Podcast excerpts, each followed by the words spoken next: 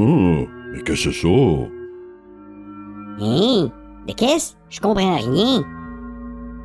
Oh, ça sent donc bien drôle.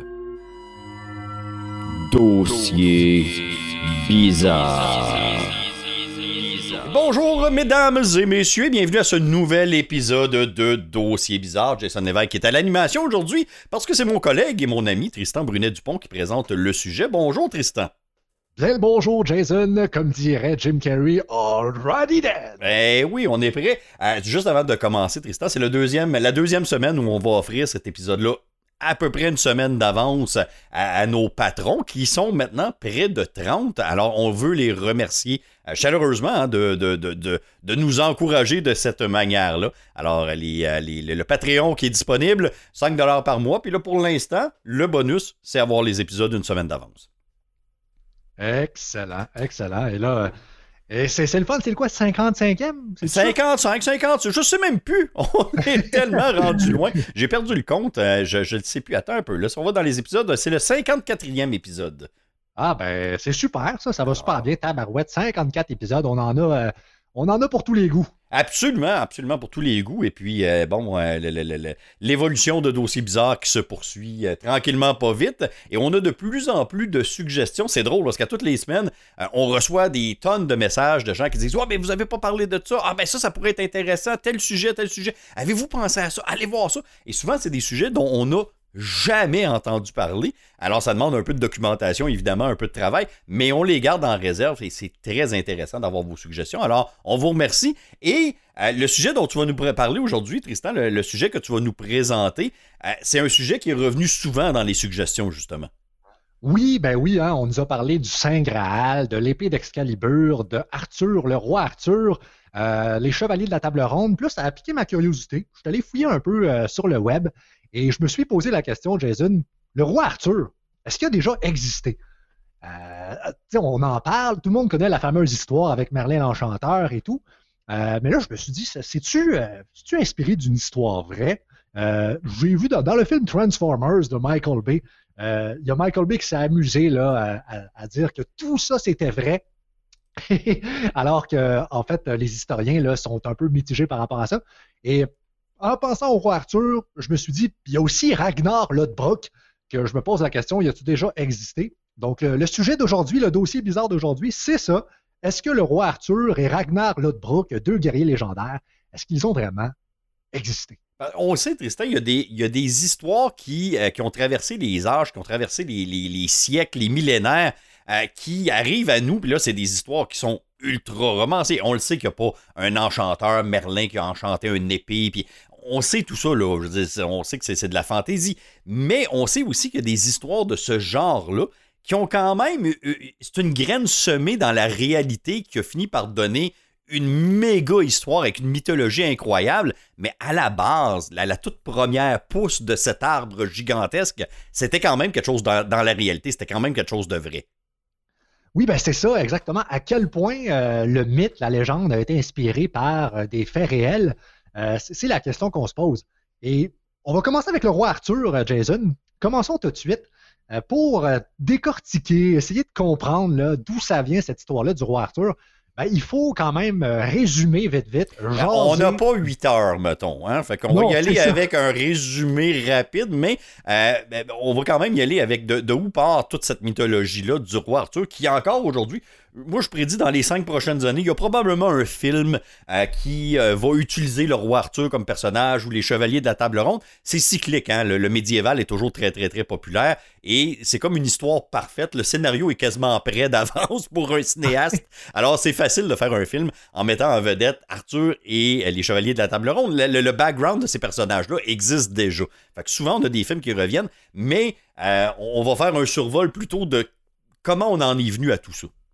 Ben, c'est exactement ça. Puis là, je vais faire, euh, je vais faire mon, historien amateur. Euh, vous allez voir, là, on va faire en quelques, minutes, Jason, ensemble, euh, de manière chronologique, on va jaser de l'Angleterre, parce que ça part en Angleterre, tout ça. il faut remonter ben, au tout début, près de l'an 40 après Jésus-Christ, lorsque l'Empire romain conquiert l'Angleterre Et pendant plusieurs centaines d'années, jusqu'à peu près jusqu'à l'an 440, euh, l'Empire romain va contrôler et posséder le territoire de l'Angleterre. Et après ça, ben, à partir de 440, ben, l'Empire romain, on connaît un peu l'histoire, il perd de la puissance, il perd, euh, il, disparaît tranquillement, et donc l'Empire romain se retire de l'Angleterre vers 440 après Jésus-Christ. Et là, ben, c'est les, les, Bretons, hein? les Bretons, on appelle euh, les îles britanniques la Grande-Bretagne. Et euh, au tout début, donc, ben, en fait, c'est ça, c'était des Bretons qui restaient là. Donc là, les Bretons sont sur euh, leur terre et l'Empire romain se retire et on entre dans l'âge sombre de l'Angleterre, Jason. Il y a les Saxons euh, qui sont un peuple germanique qui attaque l'Angleterre et il y a aussi les Irlandais qui attaquent sur la côte ouest. Il y a des attaques d'un peu partout, il y a des batailles euh, des Bretons contre les Anglo-Saxons. Et vraiment, là, c'est le chaos. Donc ça brasse pas mal, ça va pas bien. Ils sont, euh, sont la cible de plusieurs euh, peuples qui, après le retrait des Romains, ben, j'imagine que c'est des guerres d'expansion. On doit vouloir essayer de prendre possession du territoire. Exactement. Les Anglo-Saxons vont vraiment tenter de conquérir l'Angleterre et ils vont y arriver. À, partir du 6e siècle, de décennie en décennie, les anglo-saxons vont gagner du terrain. Ils vont contrôler la grande moitié de l'île euh, du, côté euh, droit, du côté euh, bon, de l'Est. Et les, Bretons, eux, vont, se disperser un peu plus aux alentours de l'île. Il va même avoir une émigration de masse des Bretons en Bretagne, en France. Hein. c'est justement l'un des, points culminants de l'origine, en fait, des, des, Bretons qui sont arrivés en Bretagne. mais il y a encore plein, plein, plein de rois breton, il y a encore une dynastie euh, breton. Donc, en gros, 5e euh, et 6e siècle, il y a beaucoup de batailles entre les Bretons et les Anglo-Saxons, mais en général, les Anglo-Saxons gagnent et prennent le terrain, gagnent le terrain. Et là, eh bien, pendant des centaines d'années, jusqu'en l'an 800, 900, ben là, c'est les Vikings, des attaques de Vikings. Oui. Donc, l'Angleterre est vraiment attaquée par les Vikings. Euh, et en 1066, ben, il y a euh, Guillaume le Conquérant de Normandie qui conquiert l'Angleterre. Donc, euh, il me semble que c'est Guillaume le Conquérant. Là, et c'est vraiment en 1066, donc les Normands prennent le contrôle pour encore plusieurs années de l'Angleterre. Bon, voilà, un peu. pendant plusieurs siècles, les, terres changent de main, il y a des attaques. Quand un réussit à s'établir un peu, un autre peuple tente de prendre le contrôle. Et c'est de même pendant euh, plusieurs, plusieurs siècles consécutifs. Exactement. Et là, on revient euh, en l'an 500, Jason, lorsque l'Empire euh, romain a quitté. Ben c'est là qu'on a commencé à avoir des poèmes sur un certain Arthur. Ah! Un certain guerrier un guerrier légendaire, mais on ne parle pas de faits historiques. Hein. C'était très, très flou dans l'ancienne littérature. Euh, étudier tout ça, des textes qui datent de 500 et 600 après Jésus-Christ, c'est extrêmement compliqué, mais on le sait qu'il y avait des poèmes sur un certain Arthur à partir du 5e siècle. D'accord, donc on commence à en parler là dans la littérature. Puis quand tu dis littérature, justement, c'est pas de la documentation historique, c'est pas des rapports de bataille ou euh, c'est vraiment dans des, poèmes et puis des, euh, des, contes, des légendes, des choses comme ça. C'est ça. OK. Exactement. Donc, euh, c'est vraiment pas clair, mais on le sait que on jasait d'un certain Arthur qui était un guerrier légendaire. C'était une sorte de héros. Hein. On, on, idolâtrait un héros. Euh, qui se nommait Arthur et on chantait des poèmes euh, sur ce, certain personnage mythique euh, méconnu là, au 5e siècle. Et il faut attendre, on va faire un bond dans le temps, Jason, assez important. En 1138, il y a le fameux livre qui est sorti. Le livre, je l'ai ici. Alors, la figure légendaire d'Arthur, le fameux roi Arthur, cette histoire légendaire avec Merlin l'Enchanteur, l'épée d'Excalibur, les chevaliers de la table ronde, tout ça, eh bien, ça apparaît avec, je l'ai ici, l'histoire des rois de Bretagne, écrit par Geoffroy de Monmouth au 12e siècle. Donc là, on, est, on est 600 ans plus tard et là, on a étoffé c'était peut-être en 500 après Jésus-Christ, juste un, poème qui chantait les louanges de Arthur, un guerrier légendaire. Et 600 ans plus tard, il y a quelqu'un qui récupère cette histoire-là, mais là qui en fait une vraie de vraie histoire avec plein de personnages impliqués autour du, personnage principal qui est Arthur. Exactement. Et Geoffroy de Monmouth, lui, c'est un, auteur très connu vers 1100, là, 1100, 1200. C'est un évêque, un historien gallois. Et lui, il était au service du roi Henri Ier d'Angleterre. Et dans ce livre-là, ce qu'on peut comprendre, c'est que le roi Arthur, en gros, c'est un rassemblement de plein de rois euh, bretons euh, qui combattent les, anglo-saxons au 5e et 6e siècle. Et en gros, on peut comprendre que ce livre-là a été euh, important parce qu'il rassemblait tout le monde en Angleterre sous un même toit, sous un même peuple, sous la dynastie normande. Et c'était un peu une sorte de manipulation politique, selon les historiens, la sortie de ce livre-là, pour vraiment redonner une belle image des, gens au pouvoir en Angleterre à travers cette légende-là, à travers cette histoire-là. Ah, on voulait titiller la fibre patriotique en faisant de la propagande littéraire. Exactement. Ah! Et à, un tel point qu'il y a 220 manuscrits qui ont été euh, conservés entre 1138 et euh, le 15e siècle. Donc, euh, c'était vraiment là, une tentative d'ancrer la légitimité, politique de la dynastie normande dans le passé de l'ancienne Bretagne, en mettant à profit la présence de nombreux seigneurs bretons parmi les conquérants de 1066. C'était un peu ça. Mais on a créé de toutes pièces d'abord un héros. Euh, euh, ça ne l'exclut pas que peut-être existé le Arthur original, mais on s'est servi de lui, on a créé un héros euh, pour justement rassembler le, moral des gens derrière les dirigeants de l'époque.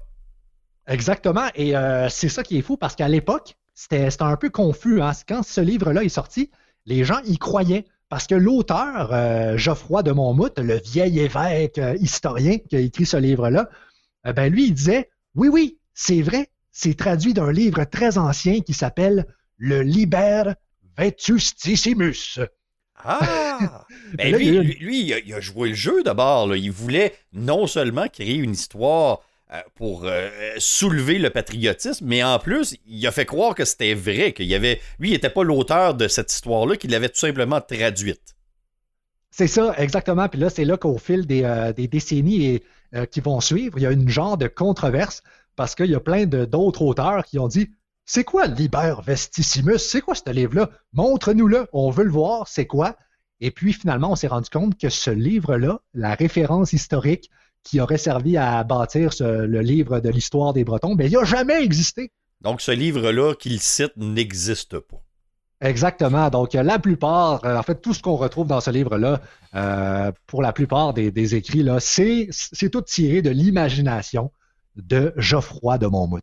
C'est drôle, hein, parce qu'on on voit ce genre de phénomène-là dans l'ère moderne, dans, notre ère à nous autres, la propagande de ce type-là, euh, les, Hollywood, euh, Hollywood, depuis la Deuxième Guerre mondiale, les films qui sont produits à Hollywood, il y a des films qui sont commandés par le gouvernement. Hein. C'est, pas, euh, pas une cachette. Là. Durant la Deuxième Guerre mondiale, on a pris les plus grands réalisateurs et on les a, on leur a donné un titre militaire on les a envoyés au front, on les a envoyés produire des films, euh, des films qui étaient dans certains cas des documentaires, dans d'autres c'était des films euh, supposément là, grand public pour divertir, mais le point final de tout ça, c'était tout le, temps, tout le temps de bien faire paraître l'armée américaine, de toujours faire bien paraître le gouvernement américain, les soldats américains, le peuple américain, la liberté américaine qui combattait contre l'oppression.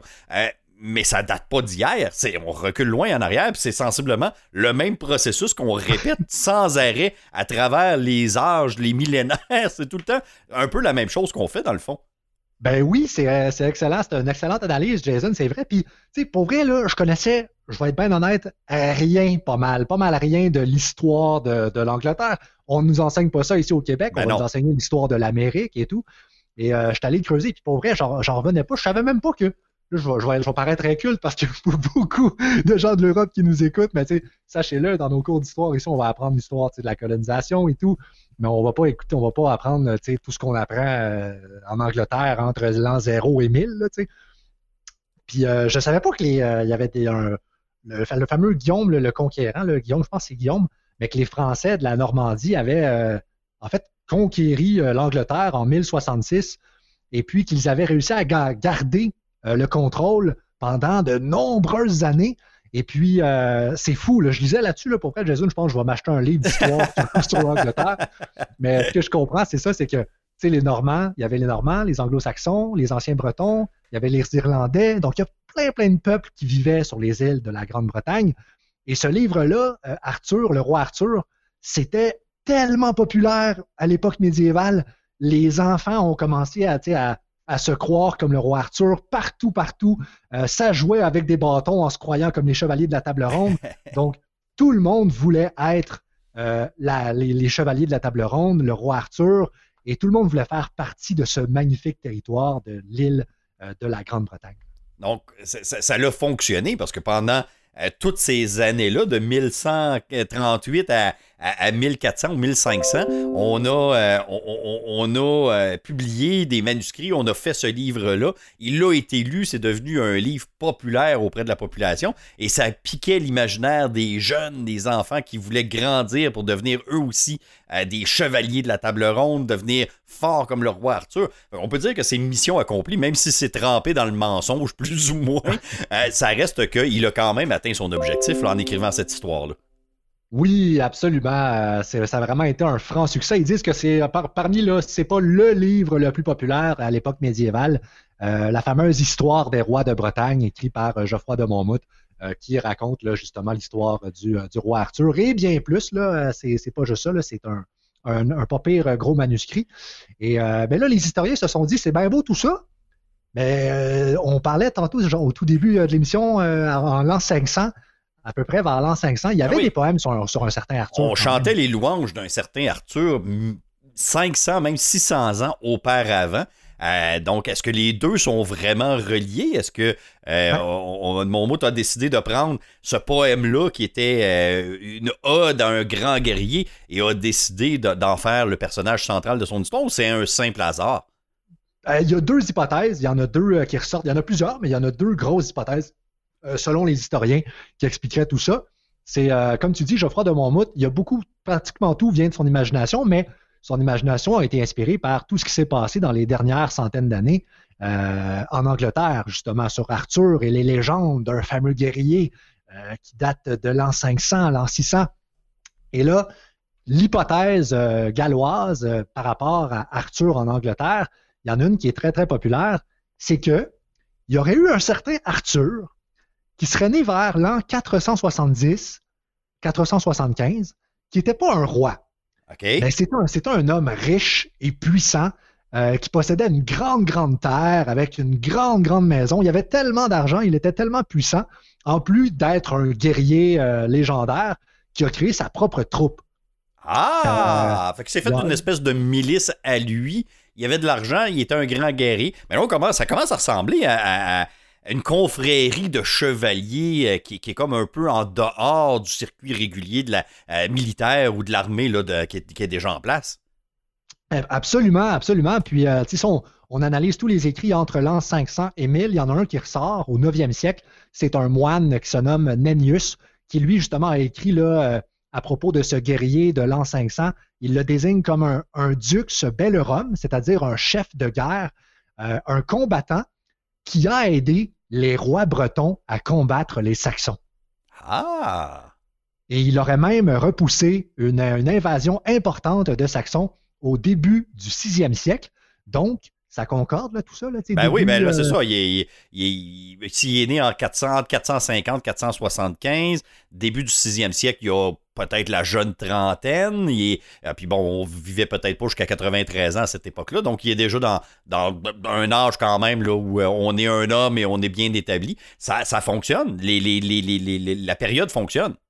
Absolument, absolument. C'est, ça, c'est vraiment une hypothèse qui, qui, ressort le plus. Là. Et ce, cet homme, cet Arthur, il y avait beaucoup de mercenaires. Il, il, ne les payait pas en argent, il les payait en nourriture et en logis. Donc, ces guerriers vivaient sur sa terre vivait chez lui et il était tellement populaire, tellement puissant que les rois demandaient son aide pour défendre les, terres des Bretons euh, contre les Saxons. Et euh, il, a tellement été populaire, Jason, que vers 600, le nom Arthur est présent dans quatre familles royales de l'ouest de la Bretagne, ce qui suggère qu'à cette ah, ah. époque, Arthur a déjà été très célèbre. Ben oui! Ah, c'est comme quand, quand il y a une personnalité célèbre qui se démarque, euh, l'année d'après, quand on regarde le nom des nouveaux-nés, souvent, le nom de la personne qui s'est démarquée va être très présent chez les nouveaux-nés. Exactement, exactement. Et puis, c'était pas juste des gens de la haute noblesse, euh, des rois, là, de la famille royale de l'ouest de la Bretagne, c'était aussi plein de familles. On remarque quand on regarde les archives au sixième siècle, justement, entre l'an 500 et l'an 600, exactement au moment où ce fameux Arthur légendaire et guerrier aurait existé, il y a une grosse augmentation des noms de Arzur, Alzur, Artus, Arthur, qui laisse supposer l'existence d'un personnage ayant marqué les esprits.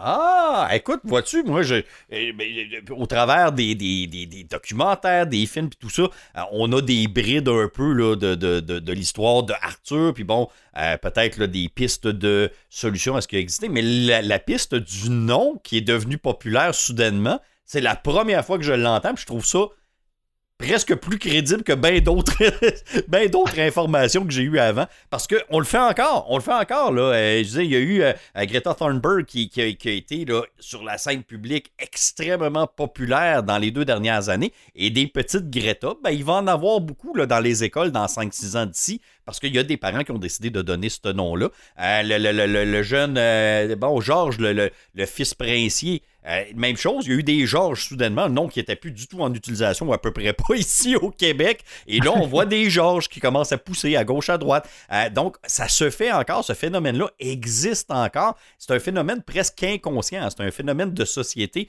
où les gens s'en rendent pas compte, mais Rappelle-toi quand tu étais à l'école, Tristan, toi tu t'appelais Tristan, il ne devait pas en avoir beaucoup des Tristan. Euh, mais il y avait probablement beaucoup de Jean-François, ou beaucoup de Philippe, ou beaucoup de Simon, euh, beaucoup de Geneviève, beaucoup de Nathalie. Il y a des noms comme ça, moi, dans, le temps que moi j'étais à l'école. Dans chaque classe, si le professeur disait Geneviève, il y avait quatre filles qui se levaient parce qu'il y en avait beaucoup. Euh, et il y a des, des vagues de popularité comme ça, de noms. Et ça souvent, on est capable de relier ce phénomène-là au fait que cette tranche d'âge-là, les 15 ans, il y a beaucoup de Nathalie ou beaucoup de Geneviève, mais ça, on recule 15 ans avant, il y avait Nathalie Simard, qui était une chanteuse ben populaire ici. Euh, il, y avait, il y a une, raison pour laquelle ce nom-là, les parents vont le prioriser. Et souvent, c'est en lien avec une personne connue. Alors, ce phénomène-là aurait pu arriver. J'imagine que il n'était pas vraiment différent de nous autres à cette époque-là. On enlève la technologie, là. Ça reste des gens qui ont sensiblement les mêmes mêmes réflexes que nous et ça ferait du sens. J'aime beaucoup ça. On dirait que je suis plus capable d'arrêter d'en parler tellement j'aime cette théorie-là. C'est le fun. Ouais, c'est cool. Puis, euh, tu vois, si, jamais, euh, en fait, s'il y avait plus de geeks euh, sur cette planète, comme moi, je pense qu'il y aurait beaucoup plus de Boromir, de Aragorn et de Gandalf. ouais, ben c'est ça. Je ne ferais pas mes enfants comme ça, c'était juste une... Non, ben c'est ça, c'est un peu. ben c'est ça, à un moment donné, les gens mettent quand même une certaine limite. Hein? Peut-être que le papa, lui, aimerait ça appeler son enfant Gandalf, puis la maman, elle a mis son pied à terre, elle a dit Jamais Jamais, on l'appellera pas comme ça. Mais euh, quand c'est des noms plus communs un peu, qui deviennent très populaires, ben souvent c'est ça, on peut les relier à un événement particulier. Ben, j'aime énormément cette, euh, cette, euh, ce chemin-là que tu viens de prendre avec le nom. Ben j'adore ça. Ah, c'est cool. Puis tu vois, par, rapport à cette théorie-là, il y a les historiens qui disent que s'il y avait tellement d'Arthur, euh, si le nom Arthur était tellement populaire, soit, à cause de, ce fameux guerrier qui aurait peut-être existé, ou une autre histoire d'un Arthur qu'on ne connaît pas, qui a inspiré plein de monde à, s'appeler Arthur, ben, il y a eu plein de rois, il y a eu plein de familles royales où il y avait des Arthurs, des Arthurs populaires dans l'histoire. Et euh, justement, le fameux Georges euh, Geoffroy de Monmouth, ben, lui, dans les archives, quand il a étudié, il y avait probablement plein, plein, plein d'histoires d'Arthur populaires entre l'an 500 et 1000. Donc, il y a beaucoup d'historiens qui disent que le patronyme Arthur pouvait être courant, euh, tellement courant à l'époque celtique que l'amalgame du récit de différentes vies aurait pu servir à constituer celle du personnage mythologique du roi Arthur. Donc, c'est, mais c'est, euh, euh, ça reste, ça reste dans la théorie très, très, très littéraire et, mais on, on s'en va pas encore, Tristan. Puis j'aime beaucoup ce que tu amènes jusqu'à maintenant, mais si je fais mon côté très sceptique, puis tu m'arrives avec ça, je vais dire, montre-moi des preuves quand même. J'ai pas envie nécessairement, moi, de me faire expliquer que. Euh, puis c'est correct, là, parce que, bon, euh, le poème, ça nous amène à un, livre, un récit, récit qui est présenté comme des faits historiques qui ont été traduits alors que c'est une invention de toute pièce. Là, on arrive avec de quoi d'un peu plus concret avec le nom. Mais c'est pas suffisant. Y a-tu plus que ça dans le sens où est-ce qu'on a des preuves concrètes, tangibles? Est-ce qu'on a trouvé quelque chose euh, qui, qui euh, un peu à la manière de, bon, je sais pas moi, le, code da Vinci, une piste qui nous amène à quelque part dans un lieu historique qui date de 3000 ans, qui va nous permettre de peut-être décortiquer un peu euh, l'époque? Et est-ce qu'à cette époque-là, il y a vraiment existé un personnage qui est devenu un, super guerrier comme lui? Ben, en fait, les historiens se fient pour cette, cette hypothèse galloise-là, qui est très, très populaire euh, en Angleterre, ben, il se fie vraiment à la chronique de Nennius, le moine, qui a écrit au 9e siècle. Tu sais, les moines, c'est eux qui écrivaient tout. Ben, c'était les euh, documentaristes de l'époque. C'est ceux qui gardaient, euh, c'est eux qui, documentaient l'histoire.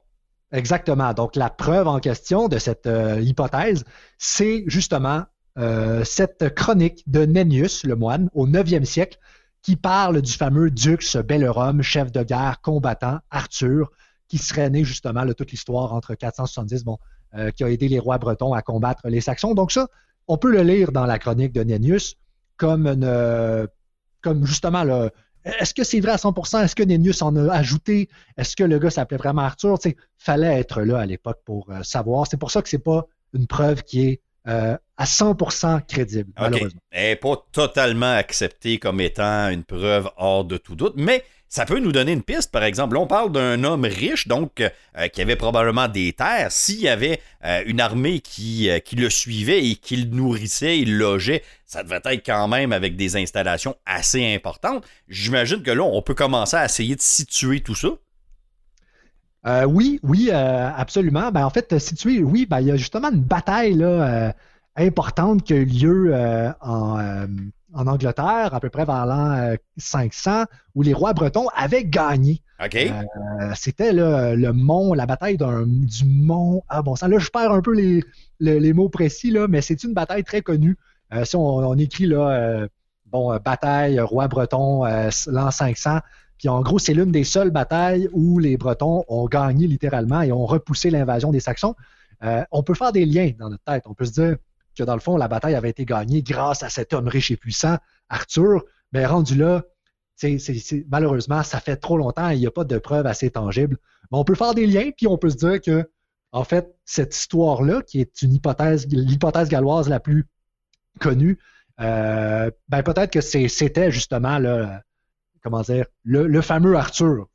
Donc, on aurait, on aurait un doute qu'il y aurait quelqu'un du nom d'Arthur qui aurait marqué l'histoire. Ça, c'est le minimum. C'est ça. Puis, tu sais, pour finir un peu là, euh, dessus c'est que la deuxième hypothèse, Jason, euh, c'est euh, que, ben, en fait, cet homme-là, riche et puissant, Arthur, ben, il n'aurait jamais existé, en fait. oui, ben là, ça, c'est l'autre théorie qui fait que ça serait que de l'imagination. puis, encore une fois, pour, j'imagine, essayer de légitimer les, dirigeants qui n'étaient pas toujours très tendres non plus envers les, paysans. Là. Euh, euh, ils faisaient pas, euh, souvent, ils faisaient pas grand-chose pour se faire aimer, ces fameux, ces fameux dirigeants qui étaient, pour ça, l'accomplissement, c'était d'être né dans la bonne famille. et il y en a là-dedans qui étaient très, très, très, très durs avec leur sujet et de, les rendre légitimes, essayer de les rendre légitimes d'être au-dessus de la population c'était pas toujours facile, hein? Fait que j'imagine que ça servait un peu à ça aussi de, dire aux gens ben c'est normal que vous soyez en bas de l'échelle. Lui, c'est un bon, lui, là. là. Euh, et on, essayait un peu de convaincre les gens de tout ça. Puis c'est pas. Loin d'être la, première fois, puis c'est loin d'être la dernière fois que ça a été fait. Non, c'est ça, exactement. On veut les gens riches et puissants de notre côté. Euh, puis euh, ceux qui n'ont pas, justement, surtout en temps de guerre, là, on peut, on peut voir que ce fameux guerrier riche et puissant euh, ben, c'est clair qu'il était convoité par plein de, rois bretons pour, défendre les territoires. Mais les historiens, Jason, ont dit OK, mais si ce fameux Arthur euh, guerrier de l'an 500 n'aurait pas existé, mettons, que ça, c'est pas vrai, ça ne fonctionne pas, ben pourquoi le nom Arthur était aussi populaire? Pourquoi on chantait les poèmes d'un certain Arthur? Ben, la deuxième hypothèse la plus euh, connue, que là, bon, j'ai pas beaucoup de détails, là, mais c'est qu'il y, aurait eu un certain euh, Lucius Artorius Castus, un chevalier romain. On le sait, hein, entre l'an 40 et l'an 400, ben, c'était l'Empire romain qui était en, Angleterre. Oui. Et euh, il y avait un, certain chevalier romain qui s'appelle Lucius Artorius Castus qui aurait mené plein de campagnes là, de conquête, euh, notamment au IIIe siècle et en Arménie. Et il était tellement connu, c'était tellement un gros guerrier qui remportait plein de batailles que Lucius Artorius Castus, ben, on aurait retiré Artorius pour Arthur. Euh, donc, euh, Arthur deviendrait peut-être de, ce, fameux Lucius Artorius. Moi, j'ai l'impression, Tristan, qu'il y a bel et bien eu un Arthur qui a, marqué l'histoire parce que euh, y a comme trop de coïncidences avec le nom Arthur là, dans, une période de temps relativement longue et suffisamment longue qu'on s'en souvenait 500 ou 600 ans plus tard pour après ça ressortir cette histoire-là et là s'en servir à des fins politiques. Mais je pense qu'on a peut-être justement parti d'un fait divers tout simplement et que ça l'a pris une ampleur à un moment donné euh, qui a fait en sorte qu'on s'en est souvenu plus tard et euh, à un moment donné c'est ça, il, est devenu plus grand que nature. Oui, c'est ça, exact. En histoire euh, un peu banale, imagine peut-être que ça s'est passé, comme tu le dis, un, Arthur bien sympathique, qui avait, oui, bien du cash, bien des, euh, qui avait une coupe de soldats de, sur sa terre, puis peut-être qu'à un moment donné, c'était peut-être une bataille qui s'est fait demander de l'aide par un roi, puis on en a fait une histoire incroyable. Euh, mais les historiens, pour finir le cas d'Arthur, euh, ils restent prudents. Pour la plupart, le roi Arthur, comme on le connaît dans la légende, tiré du livre Le roi, l'histoire des rois de Bretagne, avec Excalibur et tout, tout ça, selon les historiens, ben, ça n'aurait jamais existé. Là. Ben non. Donc, On va se le dire, disons, disons les vraies affaires. Par contre, euh, les historiens restent prudents quant à la véritable possible existence d'un Arthur épique, légendaire, un guerrier euh, qui aurait peut-être existé en l'an 500 et qui aurait aidé les rois bretons à défendre les terres contre les Saxons. C'est un peu comme la bataille des, des, 300 Spartiates, euh, qui c'est un événement historique et il y a eu vraiment quelque chose d'incroyable qui s'est passé à ce moment-là, mais euh, avec les Perses, puis bon, euh, on a réussi à retarder des milliers de soldats avec une poignée de soldats, mais euh, il y a eu énormément aussi, on a romancé énormément et on les a rendus tellement plus grands que nature que, c'est devenu un mythe et une légende qui a quand même une base très bien ancrée et prouvée dans la réalité, mais à un moment donné, ça devient on en fait quelque chose de gigantesque qui prend une ampleur des fois qui, est beaucoup plus importante que la réalité. Exactement. Et euh, peut-être pour finir, là, Jason, avant d'aller à la pause, il y a des historiens qui, euh, qui ont probablement perdu la tête. Là. ben, moi, je, je, vais te dire, puis j'attendais un peu que tu termines pour t'en parler. J'ai vu des documentaires d'historiens, justement, qui ont consacré le 30 ans de leur vie à tenter de prouver l'existence du roi Arthur. Pas juste d'un Arthur, mais du roi Arthur. Euh, on enlève tout le côté fantastique, le Merlin, la Dame du Lac, euh, Guenièvre, tous les personnages secondaires qui sont venus se rajouter à ça. Mais le personnage central du roi Arthur, qui avait sa salle avec la table, la fameuse table ronde, euh, avec une salle ultra euh, euh, sophistiquée pour l'époque, pour faire ses réunions avec ses chevaliers qui étaient des super chevaliers qui pouvaient juste pas mourir finalement. Il y a des historiens qui ont, un peu perdu la tête, comme tu dis, et qui le cherchent encore aujourd'hui. Ben oui, absolument, parce que, tu sais, à quel point, c'est ça la phrase, c'est que c'est toutes des, histoires, comment dire, qui sont tellement si on avait une machine à voyager dans le temps, puis qu'on reculait. Ça serait donc bien facile. 1138, là, à l'époque où le Geoffroy de Monmouth, euh, il, a, écrit ce livre-là de l'histoire euh, des rois de Bretagne. Puis là, il dit oui, le Liber Vetustissimus euh, qui m'a. dans là-dedans, on avait la, preuve que le roi Arthur a vraiment existé. Puis là, les autres personnes ne l'ont pas trouvé, peut-être parce que il s'est assez dessus, puis il, a, détruit le livre accidentellement en l'échappant dans une falaise ou on ne sait pas.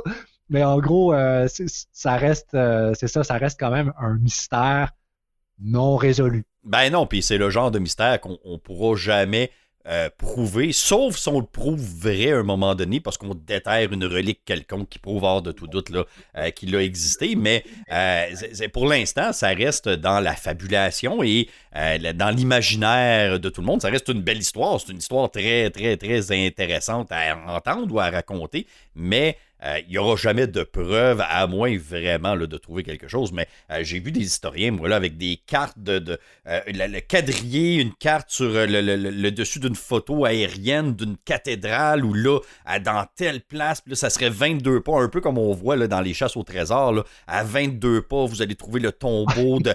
Et mais vraiment, il y a des gens qui y croient et qui se promènent un peu partout en Angleterre actuellement, là, à la recherche de preuves de l'existence d'Arthur. Au moment où on se parle, il y a encore des gens qui font ces recherches-là, euh, convaincus qu'ils vont finir par tomber sur le tombeau du vrai Arthur. Oui, puis euh, c'est je les comprends, parce que hier, Jade, on a eu une discussion, mais rapidement, hier, je vous le partage, là, euh, tout le monde. Hier, j'étais en train de, genre, me perdre dans mes documents, puis tout. Là, j'étais comme, mais voyons, l'an 300, l'an 500, l'an 1000, c'est qui ça, de quoi, où est-ce que de... C'était difficile à décortiquer tout ça, mais, euh, en gros, c'est ça, ça, c'était en deux heures, trois heures de recherche. J'imagine pas quelqu'un qui va creuser des années et des années pour inspecter à la loupe chaque archive de chaque chronique de moine, il y a de quoi. Euh, il y a de quoi euh, on, finit par on peut finir par y croire tellement euh, convaincu que on se sent investi de la mission de trouver la preuve ultime comme quoi c'est vrai. C'est ça. Exactement. Hey Tristan, rapidement, comme ça, je suis tombé par hasard. Est-ce que ça serait la bataille de Badon? Vers 500, les, les Bretons remportent la bataille de Badon, bataille importante car elle assure la paix pendant plus de 50 années. Et on dit qu'un des artisans de cette, cette victoire serait Arthur.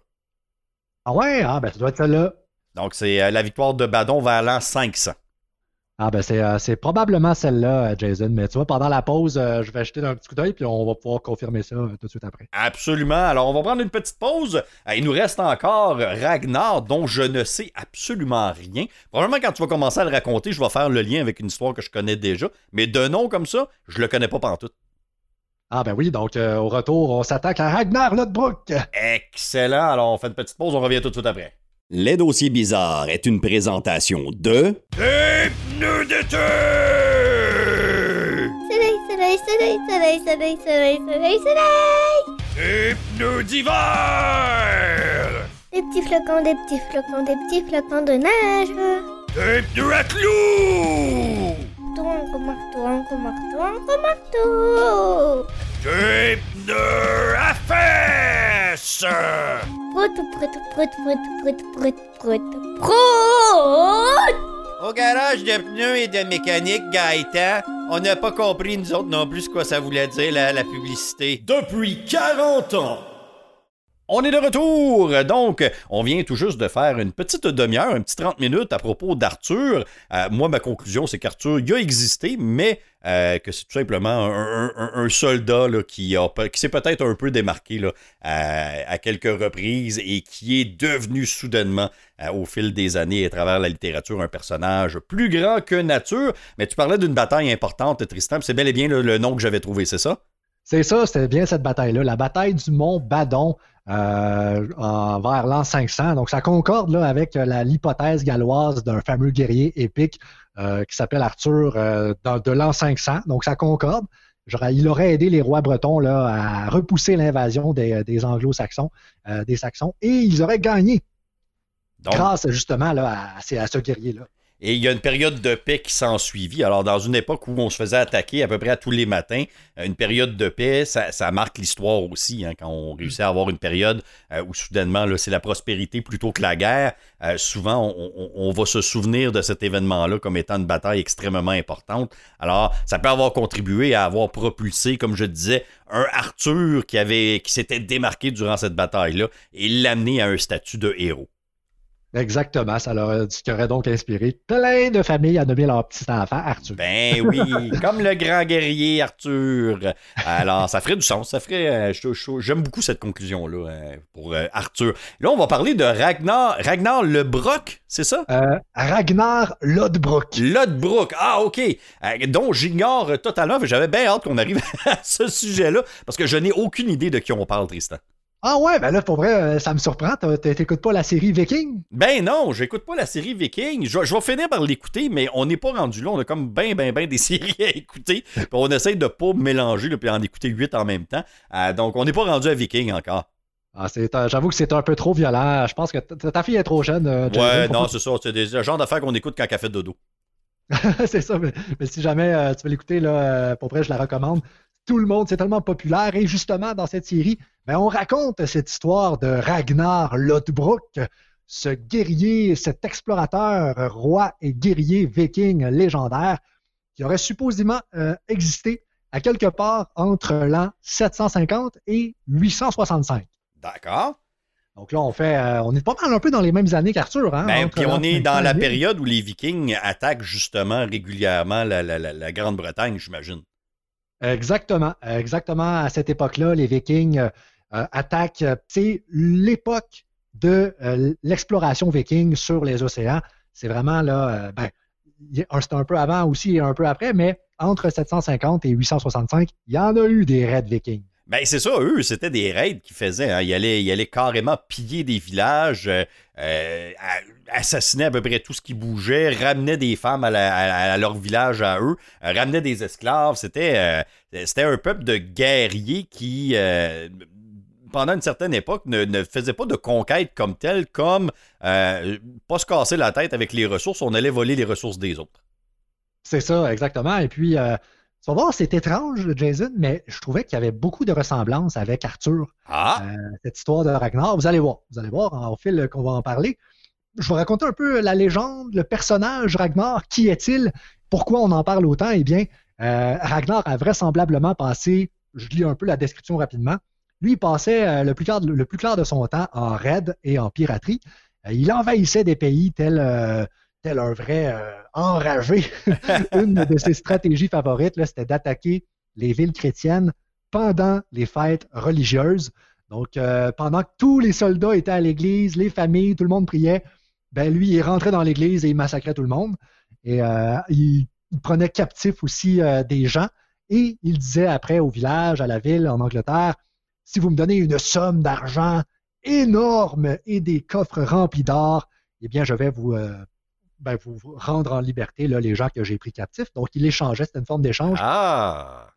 On arrive pendant les fêtes religieuses, on massacre tout le monde, on, fait des captifs, et là, on dit, nous autres, on va s'en aller juste si vous nous donnez tout votre or, tous vos trésors. et, ça a marché. Ils ne faisaient pas dans la dentelle, les Vikings. non, exactement.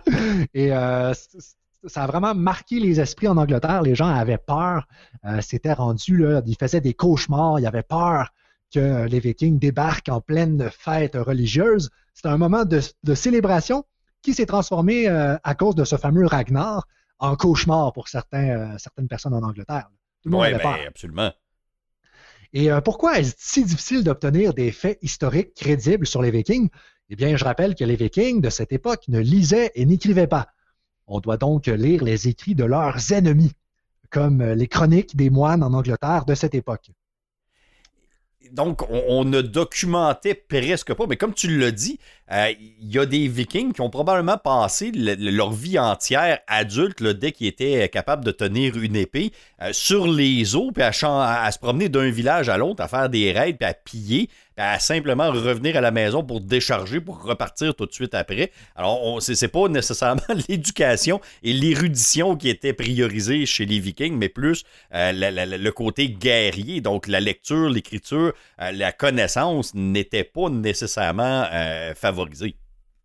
Exactement. Et ils vivaient énormément on, les décrit souvent comme des barbares méchants, mais ce n'était pas du tout le cas. quand on regarde la série Viking aussi, c'est une excellente description. On voit que c'est des gens qui avaient des jolis villages, des jolies familles. Et, euh, ils adoraient leur euh, religion, la mythologie scandinave avec leurs dieux comme Thor. Et, euh, il y a juste Thor qui me vient en tête. Là, mais, c'était un peuple qui avait une, culture riche quand même, même s'il n'y avait pas tous ces écrits-là il y avait une culture très, très riche, tout de même, et magnifique même. C'était pas des imbéciles, comme on, y allait, puis à cette époque-là, on faisait ce qui était nécessaire pour vivre et survivre. Alors, si euh, lire et écrire était inutile à l'époque où euh, Ragnar a existé, euh, ben, on le faisait tout simplement pas. C'était pas, il n'y avait pas un système organisé avec un gouvernement qui obligeait d'envoyer les enfants à l'école comme on vit aujourd'hui. on y allait vraiment avec l'essentiel. On priorisait ce qui fait, ce qui, ce qui, ce qui favorisait la survie de l'individu, mais du groupe également. Exactement. Et euh, c'était un peuple qui était fort. Euh, il y avait justement des, villages, ils étaient nombreux. Donc, à un moment donné, ils se sont dit, ben, pourquoi ne pas aller euh, conquérir, aller découvrir le monde et vraiment envahir, en fait, les autres. Ben, pas envahir, c'était vraiment plus d'aller chercher des trésors. Et c'était des, des, aventuriers qui étaient vraiment en quête de trésors et, et d'exploration. Donc, comme on a dit, ce n'était pas des conquêtes territoriales, mais bien euh, conquérir euh, les biens d'autrui et également pour aller euh, carrément kidnapper du monde pour devenir des, travailleurs dans leur village à eux. C'est ça, Exact. Et là, ben, comment faire pour étudier tout ça, pour essayer de décortiquer, ouais, mais Ragnar, euh, le monde chantait sa légende, chantait son mythe, tout le monde parlait de Ragnar, euh, y a-tu vraiment existé? Comment on fait pour inspecter tout ça? Ben, il faut étudier à la loupe euh, la geste des Danois. D'accord. la Gesta Danorum, qui est un récit pour l'essentiel de l'histoire des Danois. et là, c'est drôle parce que ce livre-là, Jason, a été écrit un peu à l'époque du livre euh, du roi Arthur, l'histoire des rois de Bretagne, qui est sorti en 1138 à peu près. Mm-hmm. Euh, la Gesta Danorum, euh, la geste des Danois, est sortie en 1100, en, fait, en 1200 à peu près. Donc, c'est à peu près à la même époque. quelques années de différence, on, on, est à peu près au même moment pour l'histoire d'Arthur et l'histoire de Ragnar. C'est ça, exactement. Et puis, dans le fond, on n'avait rien au niveau historique euh, sur euh, le territoire scandinave. Et euh, ce livre-là a servi à ça. Dans le fond, elle raconte l'histoire des Danois depuis les origines. Elle est l'une des plus anciennes et des plus importantes œuvres littéraires danoises. il convient de préciser qu'elle a joué et joue encore à l'heure actuelle un rôle fondamental dans la constitution du ciment identitaire national danois. D'accord. Donc, c'est un peu, tu sais, la, Constitution américaine. Là. Ben, c'est un peu, eux autres, ça date de 1200. C'est le premier gros, gros livre. Il est tellement énorme, Jason, que ça a pris à peu près 40 ans à écrire. Euh, c'est le travail entrepris sous l'impulsion de l'archevêque Absalon. Vers les années 1180, euh, il commence l'écriture et l'écriture se termine vers l'an 1220. Euh, son ambition était de, doter le Danemark d'une véritable histoire nationale et ainsi de souligner l'indépendance du royaume vis-à-vis euh, de l'Empire.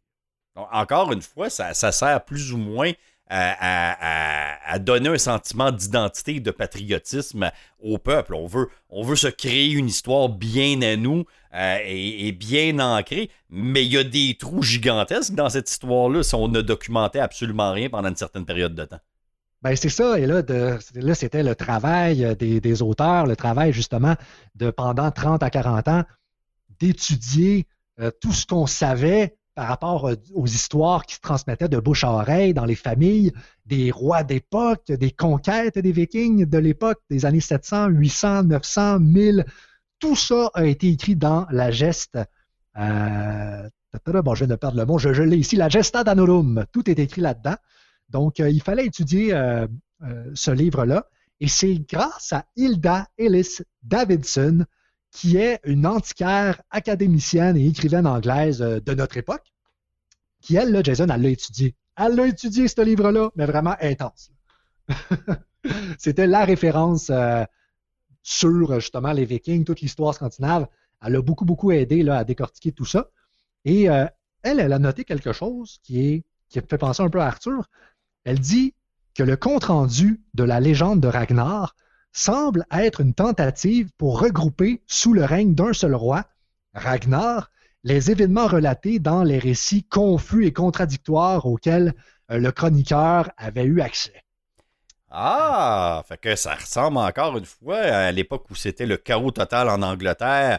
On a tenté de, regrouper les peuples euh, sous Arthur pour dire qu'il y avait un esprit de cohésion euh, grâce à un seul homme. Ça ressemble pas mal au même phénomène, là. Oui, c'est exactement ça. L'auteur euh, de la Gesta, de, la grosse antiquité, du livre danois, son nom, c'est Saxo Grammaticus. Lui, c'était un moine, un historien de l'époque médiévale danoise. C'est lui qui a écrit ce livre-là, La geste des Danois. Et justement, il y avait tellement d'histoires qu'il a probablement, ici servi de toutes ces histoires-là pour parler là, du fameux Ragnar. c'est pourquoi, en gros, il y a de nombreuses actions imputées à Ragnar dans la geste qui peuvent être attribués sur l'autorité d'autres sources à d'autres personnalités euh, dont certaines sont historiquement plus crédibles. Euh, par exemple, on peut parler des candidats. Les candidats les plus crédibles qui auraient pu être euh, ben là, on peut parler du roi Arek en l'an 854, qui a fait plein de conquêtes, le roi Regefrid en l'an 814, qui lui aussi a participé à de nombreuses conquêtes vikings. Ça aurait pu être un roi qui, lui, a régné sur une partie du Danemark euh, et entrant en conflit avec Harald. Il y a aussi un certain guerrier qui s'appelle Regenerus, qui lui a attaqué Paris vers le milieu du, 9e siècle. D'accord. Donc vers l'an 850. Et euh, il y a aussi un, fameux chef viking, et là c'est la théorie qui ressort le plus. il y a un chef viking, on ne sait pas trop c'est qui, dont la mort a amené son fils, ses fils, à envahir l'Angleterre avec une grande armée viking en l'an 865. Et c'est probablement cet homme-là, euh, selon euh, les gens, parce qu'il y a eu les fils de Ragnar euh, qui sont vraiment, qui ont vraiment existé. Si on a des preuves tangibles, Jason, dans l'histoire, les fils de Ragnar ont existé. Bjorn Côte de Fer, Ivar le Désossé, Sigurd, Yubé, ce sont tous des, grands personnages de l'histoire viking qui ont véritablement existé, les fils de Ragnar. D'accord. Donc ça, on sait qu'eux ont existé. Euh, historiquement, on, est certain de leur existence à eux. Mais Ragnar, euh, et puis à la défense de l'auteur, Tristan, euh, moi si je m'assois, on me dit, ben, peux-tu documenter de l'an 1 à l'an 1000, mais que de l'an 300 à l'an 700, j'ai zéro référence, absolument aucun matériel je vais peut-être à un moment donné me créer un personnage ou n'en prendre un qui est un petit peu plus important et commencer à lui attribuer des choses parce que j'ai aucune manière de les attribuer à quelqu'un d'autre.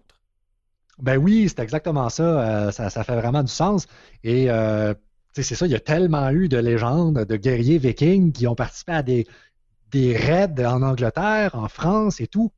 Euh, puis tu sais, chaque guerrier et roi viking avait ses techniques à lui, ses stratégies d'attaque. Et on le sait qu'ils étaient inventifs, hein, les Vikings. Ben, absolument. Donc, c'était que ce soit le guerrier Régénérus qui a attaqué Paris, euh, qui a réussi d'ailleurs à entrer dans la grande ville euh, de Paris, euh, ou bien les attaques en Angleterre pendant les, fêtes religieuses.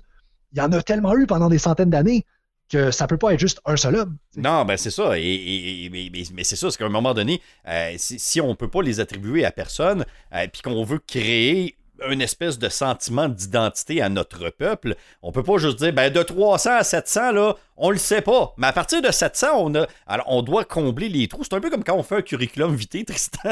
tu sais, quand tu as des périodes de sans emploi, là, euh, tu redoubles d'imagination hein, pour boucher les trous. Ben, c'est un peu la même chose que je vois, moi, avec ce document-là. C'est qu'on a, euh, on, a un petit peu tordu la réalité. On a peut-être, euh, Ragnar aurait peut-être finalement vécu 300 ans si on y attribue tout ça. Mais on a tenté de colmater, je pense, les brèches dans l'histoire où on ne pourra jamais savoir réellement ce qui s'est passé et qui a été les acteurs principaux euh, pendant une période de 10 ans, mettons, il s'est passé beaucoup de choses, mais on ne peut pas vraiment connaître les gens euh, qui étaient, euh, qui étaient les, personnages principaux. Alors, on a décidé de, peut-être là, faire des, associations un peu douteuses ou sans trop pouvoir les prouver. Mais c'est cette impression-là, depuis que tu m'en parles de ce fameux document-là, en sachant très bien que les Vikings documentaient à peu près rien, je me dis probablement qu'on a juste voulu boucher des trous. Oui, euh, ça fait du sens, euh, tout ça, Jason. Puis, pour vrai, un peu comme le, roi Arthur, à un moment donné, j'étais comme, OK, mais y a-t-il une hypothèse qui ressort le plus du lot? Y en a-t-il une que les gens disent, OK, c'est probablement cet homme-là qui aurait été euh, Ragnar? Et c'est bel et bien cette fameuse attaque de l'Angleterre en 865 de la Grande Armée, où là, on avait les fils d'un homme qui, était supposément et probablement Ragnar. Parce qu'en gros, il y a une histoire avec le roi Ael qui aurait capturé Ragnar, il l'aurait jeté dans une fosse au serpent. Euh, et puis là, ses fils, pour le venger, auraient rassemblé la plus grande armée viking et auraient vengé leur père en, 865 en, tuant euh, le roi Ael, en lui faisant la fameuse technique de l'aigle de sang, qui était bon une technique macabre là, de lui, euh, de lui bon, Attention cœur sensible, mesdames et messieurs. Oh, oh, euh, attention, vous avez trois secondes pour boucher vos oreilles. Un, deux, On lui découpe euh, la colonne vertébrale en arrière et on lui euh, tire la colonne à gauche et à droite. On l'ouvre, ça fait des ailes avec la avec les... la cage thoracique. Exactement. Ah, ben c'est de toute beauté. Et puis, on lui aurait fait ça, donc, et on aurait vengé la mort du, du de Ragnar. Donc, ben, il y a beaucoup d'historiens qui disent que en fait, cette histoire-là, c'était probablement euh, le, fameux chef viking euh, Ragnar. Mais on n'a pas de preuves assez tangibles. Bref, là-dessus, là, pour vrai, je vous invite, je vous invite, vous, chers auditeurs, si vous avez une preuve historique quelconque que ce fameux chef viking en 865, euh, qui a été justement tué par le roi Ael, était Ragnar. J'ai fouillé, j'ai fouillé Jason, j'ai essayé de trouver des sources, et c'est que des sources contradictoires. Euh, les historiens disent que oui, c'était bel et bien euh, probablement le fameux Ragnar. D'autres historiens qui disent que non, en fait, c'était pas lui. Puis là, euh, je ne détiens pas la réponse, malheureusement. J'imagine qu'il y a même des historiens qui doivent dire que Ragnar a juste carrément jamais existé. Oui, oui, il y en a, il y en a beaucoup. cette théorie-là revient souvent. Mais ce qui est étrange, c'est qu'on parle souvent des fils de Ragnar, qu'on dit que les fils de Ragnar ont, ont existé. Mais Mais si on existé, ça veut dire qu'il y a bien eu un Ragnar. Ben, ça prend un papa quelque part. À un moment donné, si t'es le fils de Ragnar, c'est que Ragnar. En tout cas, j'espère qu'il a existé, parce que là, ça, ça, ça vient défier toutes mes connaissances biologiques. ça marche plus. Est-ce que son nom c'était vraiment Ragnar? Peut-être pas. Mais on le sait que dans la dans les, les, soirées, euh, en, les soirées euh, en, Scandinavie, euh, au Danemark, ben, on chantait un fameux Ragnar, c'était populaire, c'était un peu comme un peu comme le Arthur de ben oui, des poèmes. Exactement, il y avait des poèmes, des chants. On euh, parlait de la fameuse histoire de Ragnar, la Ragnar Lodbrok, le chef viking qui euh, envahissait l'Angleterre lors justement des cérémonies, religieuses. Donc tout ça, euh, ça prendrait, mon Dieu, j'aimerais avoir une machine à voyager dans le temps pour aller voir en 865 si c'était bel et bien ce fameux Ragnar. Là. Mais les historiens disent qu'il y a probablement, certains chercheurs disent ces dernières années, ils ont fini par accepter au moins euh, justement quelques parties de l'histoire de Ragnar comme fondées sur des faits historiques, euh, justement comme la Grande Armée en 865 et euh, qui ont vengé la, mort de leur, de père, les fils donc qui ont fondé la Grande Armée. Donc rendu là, on peut se dire qu'il y a probablement, probablement, probablement eu un chef viking épique, guerrier légendaire qui aurait inspiré peut-être l'histoire de Ragnar. Donc, encore une fois, ça peut être, comme j'ai dit, et un peu comme avec Arthur aussi, euh, une personne qui a existé, qui a eu quand même euh, euh, une vie suffisamment marquante pour qu'on se souvienne de lui, mais au travers des âges, on a commencé à en faire un personnage plus grand que nature et le transformer en héros. chaque peuple a ses héros, hein. même, les peuples un peu plus jeunes, comme ici en Amérique du Nord, ben, au Québec, on a nos héros québécois, on a les, fameux patriotes du Québec et du Canada qui sont des, personnages qui, à qui on attribue un paquet d'affaires, mais ils ont des torts aussi et des côtés très sombres, les patriotes au Québec, mais euh, on les soulève au niveau, euh, au-dessus de la mêlée comme des héros. Et chaque peuple a besoin de ces héros. Chaque peuple a besoin de ça. Euh, et, c'est universel. Peu importe où on va dans le monde, il y a des personnages comme ça qui ont euh, soit marqué l'histoire pour vrai ou des personnages qui ont eu une part à jouer dans l'histoire, mais qu'on a monté en héros là, au-dessus de tous les héros. Et ça semble être pas mal le phénomène qui s'est passé autant du côté d'Arthur que de Ragnar. Oui, c'est ça. je, trouve, je, ça vraiment le fun. c'est pour ça qu'on dirait qu'il y a des liens, hein, on dirait en plus, parce que le fameux livre d'Arthur, du roi Arthur, qui a été sorti en, 1138. Et de l'autre côté, on a euh, euh, la geste des Danois qui est sortie en 1220. Les deux qui, justement, créent cette épique légende, cette légende épique du fameux roi Arthur et de l'autre côté de Ragnar Lodbrok. Euh, donc, c'est un peu dans les mêmes années, inspiré d'un contexte qui datait de plusieurs, centaines d'années avant. Donc, mais c'est intéressant de voir ça, sachant déjà en partant qu'il y a très certainement et très clairement des périodes euh, complètement aveugle dans l'histoire des Vikings où on a à peu près zéro documentation. Alors, on ne peut pas attribuer des noms s'il n'y a rien qui a été pris en note ou documenté. Euh, et, de voir qu'on a quand même réussi à rabouter, plus ou moins, à tricoter une histoire avec tout ça. Euh, et qu'on a quand même réussi à en faire de quoi de relativement concis. Euh, probablement qu'il y a beaucoup de fausseté parce qu'on ne pourra jamais les vérifier, mais ça reste quand même intéressant de voir que quelqu'un s'est assis à un moment donné et qui a dit Bon, ben là, il est temps d'écrire notre histoire. Exactement. Puis je trouvais ça euh, le fun aussi. Tu sais, je suis tellement un fan de bon tout ce qui est épique. Hein, J'arrête pas de dire le mot épique, guerrier, légende, parce que je suis un fan de tous les, tous les films geeks, de, partant du Seigneur des Anneaux à toutes les séries euh, médiévales et tout.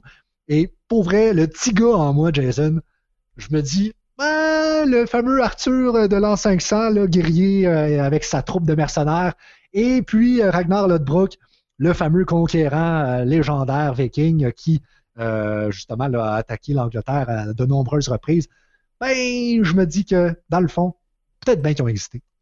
Tristan, les, Vikings, là, puis je vais peut-être trahir mon âge, là, mais euh, ça fait pas très longtemps qu'on s'y intéresse de manière comment je dirais ça, objective.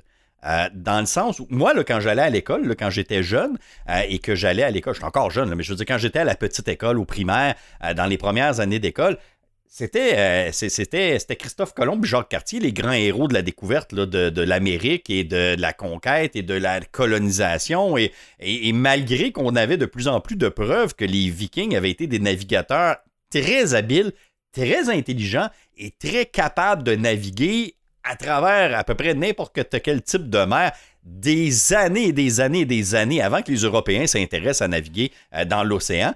Euh, c'était pas accepté encore, mais vraiment pas accepté. Et on voulait même le cacher un peu, ce fait-là, parce que les Vikings étaient encore vus, un peu comme tu les as décrits tantôt, des barbares pas de tête, euh, qui, qui, vivaient tout nus dans le bois, puis qui violaient tout ce qui bouge. Puis oui, c'était un peuple violent, puis ça, il n'y a personne qui va le nier.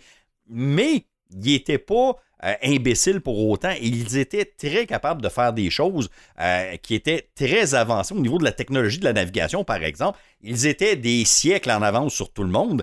Et euh, on, a fini par accepter le fait que les Vikings sont venus en Amérique avant tout le monde. Et c'est quelque chose qui a pris des années à accepter. Et même quand on en parlait, il y a des, il y a des historiens, il y a des gens qui refusaient dur comme fer que des barbares sauvages, incapables de faire autre chose que tuer des gens, puissent avoir été capables de naviguer avant les Européens. On, on, idolâtrait beaucoup la navigation euh, européenne de l'époque et l'exploit de traverser en Amérique. Et on voulait rien savoir des barbares qui l'avaient peut-être fait avant.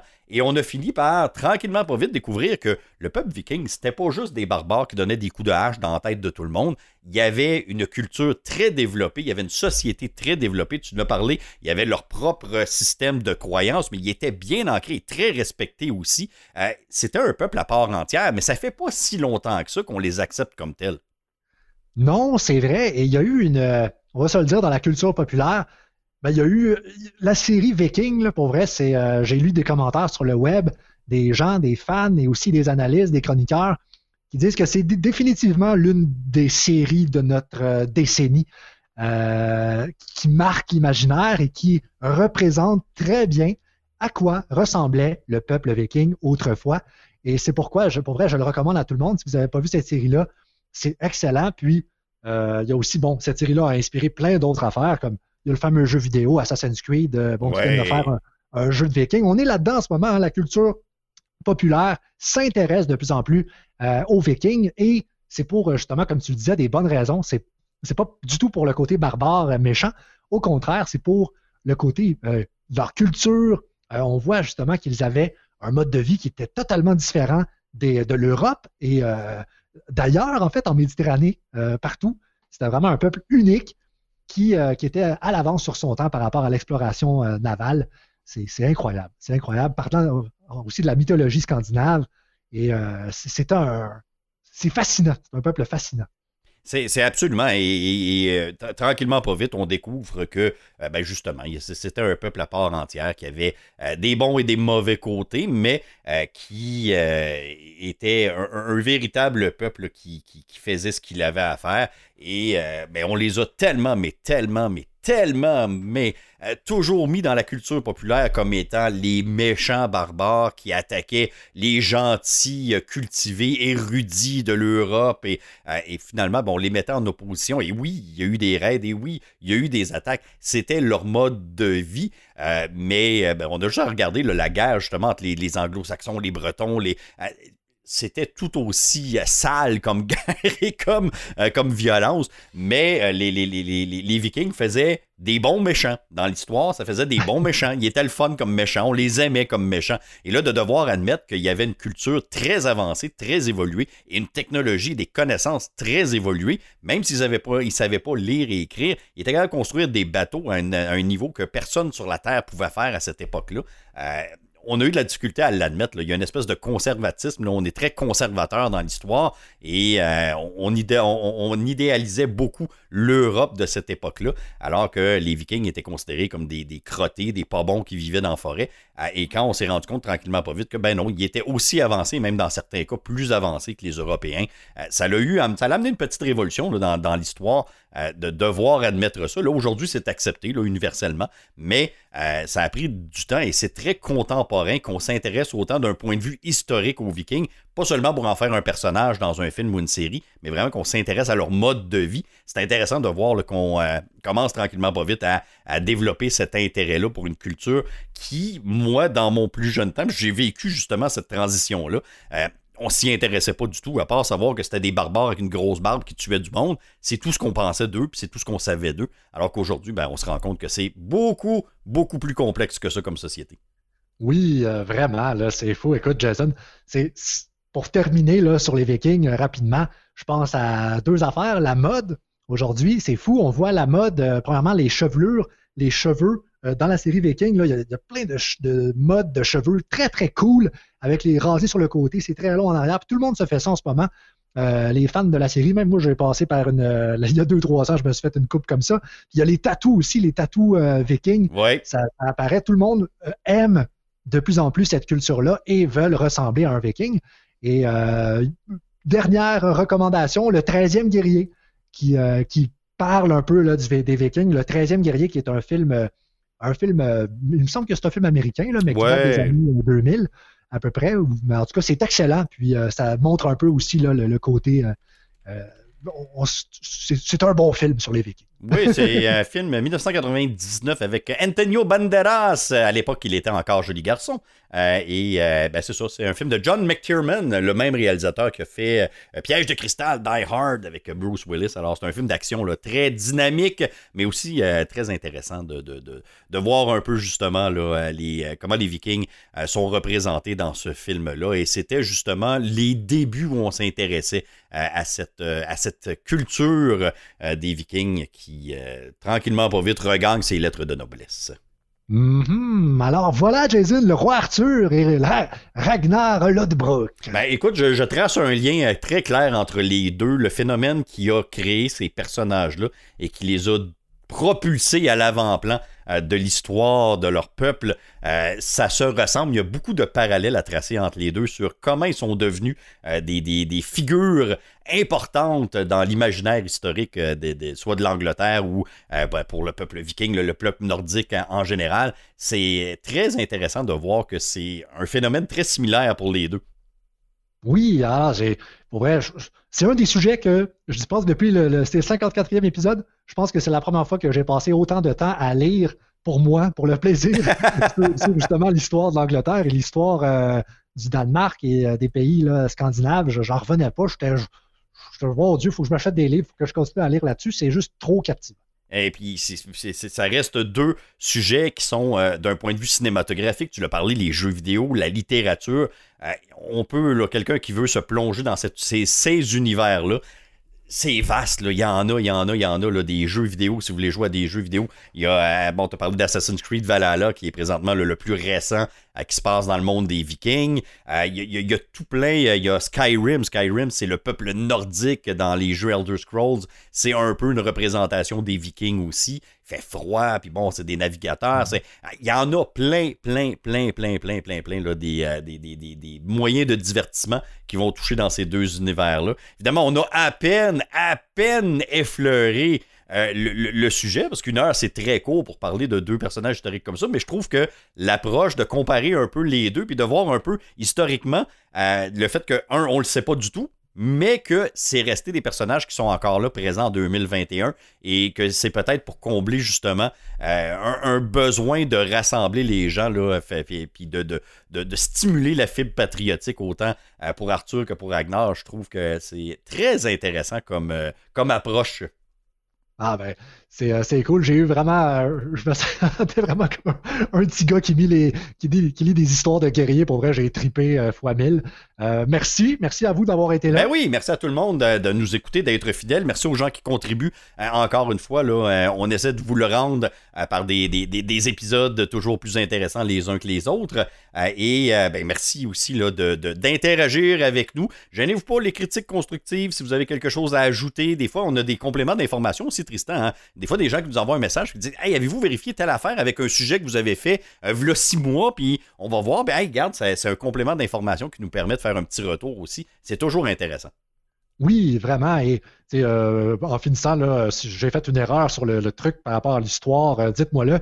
Euh, écrivez-moi sur la page Facebook. Ça va me faire plaisir de rectifier le tir pour le prochain épisode parce que je suis loin d'être un historien dans la vie, puis j'ai fait de mon mieux, mais c'est tellement complexe, il y a tellement de détails que. Voilà, c'était vraiment le fun, mais sachez-le, si vous avez une correction, écrivez-moi et puis ça va me faire plaisir de, rectifier le tir. Et la raison d'être de dossiers bizarres, Tristan, c'est un, qu'on s'amuse, deux, on divertit, mais en même temps, euh, le but premier, c'est de piquer la curiosité des gens euh, et d'espérer que ça ouvre la porte vers peut-être euh, des gens qui vont aller se documenter plus, qui vont aller se renseigner. Ça va peut-être leur faire découvrir des nouveaux sujets. Alors, je pense que tu as très bien atteint ton but, mon cher. Ah ben, gracias! Alors, on vous remercie tout le monde. Un épisode qui euh, va être euh, écouté une semaine à l'avance par nos patrons et, euh, qui sera disponible en format balado ou podcast pour la population en général. Alors, on se retrouve la semaine prochaine. Absolument. Merci tout le monde. Bye bye. L'émission Dossier bizarre était une présentation de...